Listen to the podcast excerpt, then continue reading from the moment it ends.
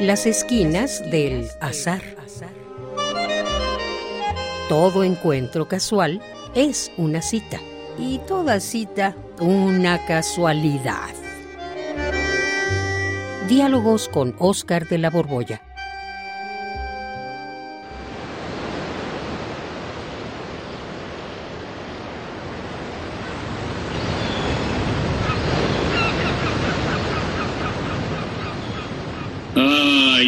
Oscar, Oscar, Oscar.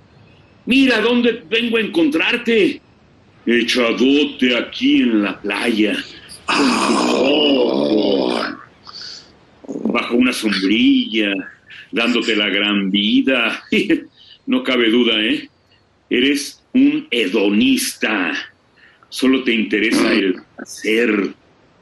No, Juan, no, no, no, no, no, no, no. Bueno, sí me interesa el placer. Mejor aún, los placeres. Pero hedonista, no, no, no. ¿De dónde me llamas hedonista? Pues ¿por qué?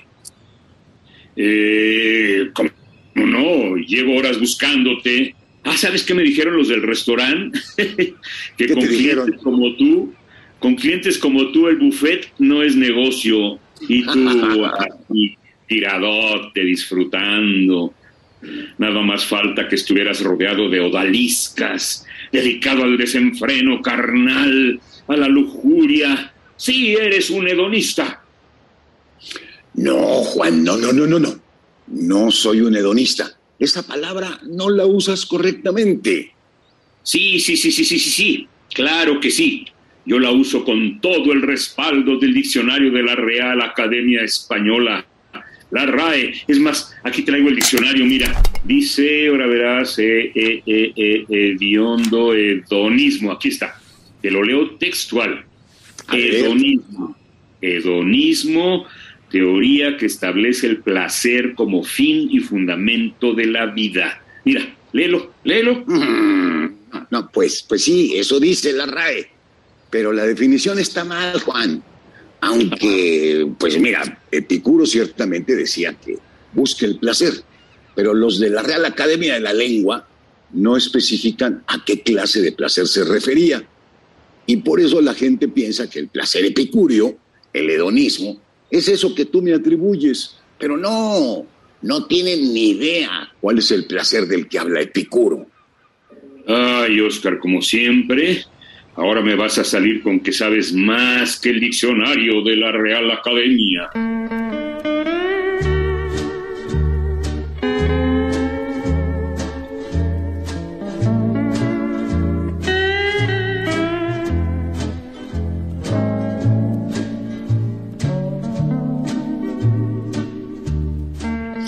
Pues claro que sí, Juan.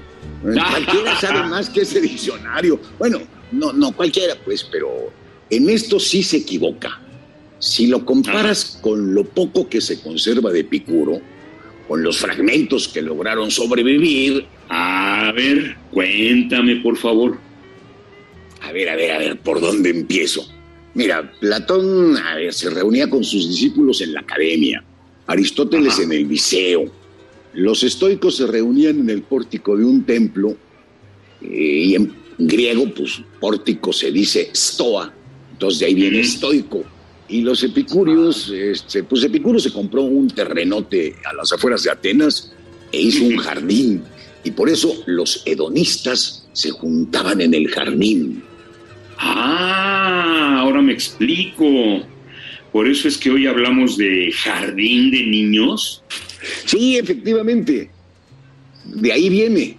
Y pues Epicuro forma parte del periodo de la filosofía denominada el helenismo, que pertenece a la decadencia de Grecia. O sea, a la época en la que la filosofía ya no se preguntaba por el cosmos o por el hombre y la polis, sino por el sentido de la vida, por el asunto de la felicidad. Y hay una carta que le manda Epicuro a Meneceo, que era uno de los directores de los muchos planteles que se hicieron, porque, eh, bueno, y, y- y se llamaba Meneceo. Y ahí puntualiza lo que se debe enseñar. Y efectivamente, Epicuro dice que la felicidad consiste, es que la felicidad consiste en la ausencia del dolor. Es más, textualmente dice, huye del dolor, busca el placer. Ah, pues me lo estás diciendo tú. Ahí dice textualmente, me lo acabas de contar, busca el placer. No, Juan, espérate tantito. Primero hay que entender a qué cosa se refiere cuando dice huye del dolor. Mm. Eh, mira, Epicuro concibe a la filosofía como una especie de medicina del alma. Y así como la medicina busca el bienestar del cuerpo, el filósofo debe buscar el bienestar del alma. Y entonces la pregunta es, ¿qué es lo que causa los dolores del alma? A ver, a ti, ¿por qué te duele el alma?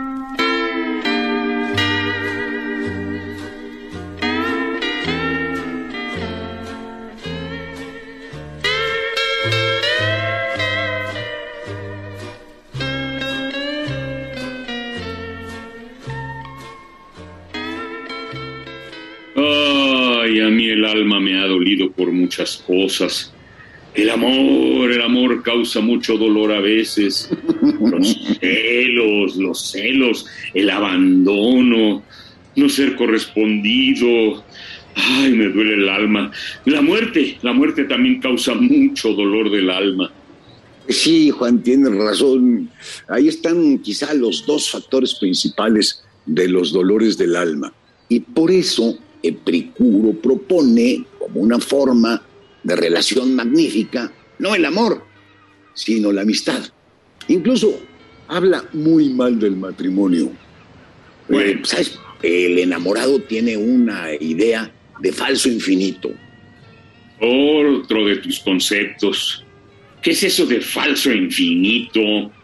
Pues mira, es muy sencillo. Falso infinito es creer que algo puede durar para siempre y el enamorado lo primero que cree es que eso que siente le va a durar para toda la vida. Y es completamente falso. Nada dura para siempre. Y por eso se trata de un falso infinito. Es necesario, pues, admitir, no siendo la naturaleza de las cosas, que las cosas se acaban. Y de ahí pongo un concepto central. Ahí te va otro para que te lo, para que te espantes. La autarquía. Autarquía. O sea, mm. la autosuficiencia. Alguien autártico es aquel que se rige por sí mismo. O sea, no depende de nadie, ser autosuficiente. Y el amor, pues desafortunadamente crea unos vínculos terribles de dependencia. En cambio, fíjate que la amistad es una forma de relación donde dos personas que no tienen, que cada quien tiene un proyecto, pues durante un tramo del camino coinciden, van dirigidos a metas diferentes, pero por un tiempo sus caminos marchan paralelos y se acompañan. Y no hay reclamos en la amistad, no hay exclusividad, no hay reproches. A ver, ¿qué amigo te ha dicho? Por ti dejé de hacer o, de, o hice lo que tuve que hacer. Nada de eso. Cada quien es quien es y por casualidad sus vidas se mantienen anudadas durante un rato. Ah, Ahora entiendo, ahora entiendo por qué somos amigos. Tú y yo hemos hecho un montón de proyectos juntos, eh, presentaciones de tus libros, las ucronías radiofónicas, este programa de las esquinas del azar, nos vemos, nos ayudamos, pero nunca me sales con aquello de que, ay, te vi platicando con otra persona, con otra persona, y me armas un irigote. Exacto, Juan. La, amistad es mucho mejor que el amor. Y por eso Epicuro sostiene esto. Entonces, lo primero es la autarquía, o sea, la autosuficiencia para ser feliz. Y ahí te va otra palabreja rara. Lo segundo que propone Epicuro es la ataraxia. Ah, caray. Ataraxia, o sea, la imperturbabilidad del alma lo cual implica muchos ejercicios, como por ejemplo no darte cuerda cuando estás con una molestia o una preocupación. Si alguien te comete un agravio y comienzas a buscar en la memoria otros agravios parecidos y te los repites una y otra vez, pues al cabo de un rato estás enojadísimo. Por eso la ataraxia es detener esa fantasía que te hace pues martirizarte a ti mismo. Ese consejo de la ataraxia, Oscar, está buenísimo para evitar el dolor del alma. Oye, pero con la muerte, ¿qué pasa? Pues mira, con la muerte pasa una cosa muy sencilla. No hay por qué preocuparnos de ella. Y textualmente dice, ¿eh? pues cuando ella está, nosotros no estamos. Y cuando nosotros estamos, ella no está. O sea que la muerte no tiene nada que ver ni con los vivos ni con los muertos. Bueno, si huyes de estos dolores, ¿qué son aquellos placeres que debes de buscar? ¿La lujuria o la gula? No, no, no, no, no. Se trata de placeres muy sencillos. Respirar, caminar, sentirte vivo. Ay, sí, caminar. A mí me gusta caminar, pero tomarlo tanto así como un placer. ¿Qué placer puede darme caminar? Pues a ver, rómpete una pata y quédate sin caminar un mes y luego vuelve a caminar y ya verás que sí es placentero. Ay, tienes razón. Imagínate que te falte el aire y por fin se te desatascan los pulmones. Ya entendí. Ya entendí los placeres simples que propone Epicuro. Oye, Oscar, pero también el sexo, ¿no? No, pues sí, Juan, por supuesto, también el sexo y la comida. pero en este horizonte de entender bien el dolor, pues deben de moderarse. Y por eso yo no soy un hedonista, porque a mí, a mí te lo confieso, mira, sí me gustan los excesos. Eh, por eso, ese es otro asunto. Eh. Pero dime, a ver, ¿para qué demonios me andabas buscando en la playa? ¿Cómo para qué, Oscar? Pues para que hagamos el programa de Radio UNAM. Hoy tenemos grabación. Ay, no, Juan, qué flojera. Mira, mejor pídete un poco y túmbate aquí a descansar. Mira, la playa padrísima. Ay, Oscar, Oscar, Oscar, está bien.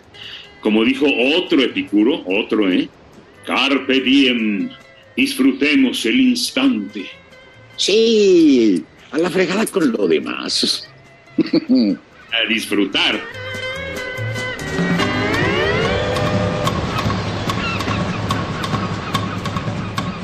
Radio UNAM, en colaboración con la Facultad de Estudios Superiores Acatlán, presentó Las esquinas del azar. Todo encuentro casual es una cita y toda cita una casualidad.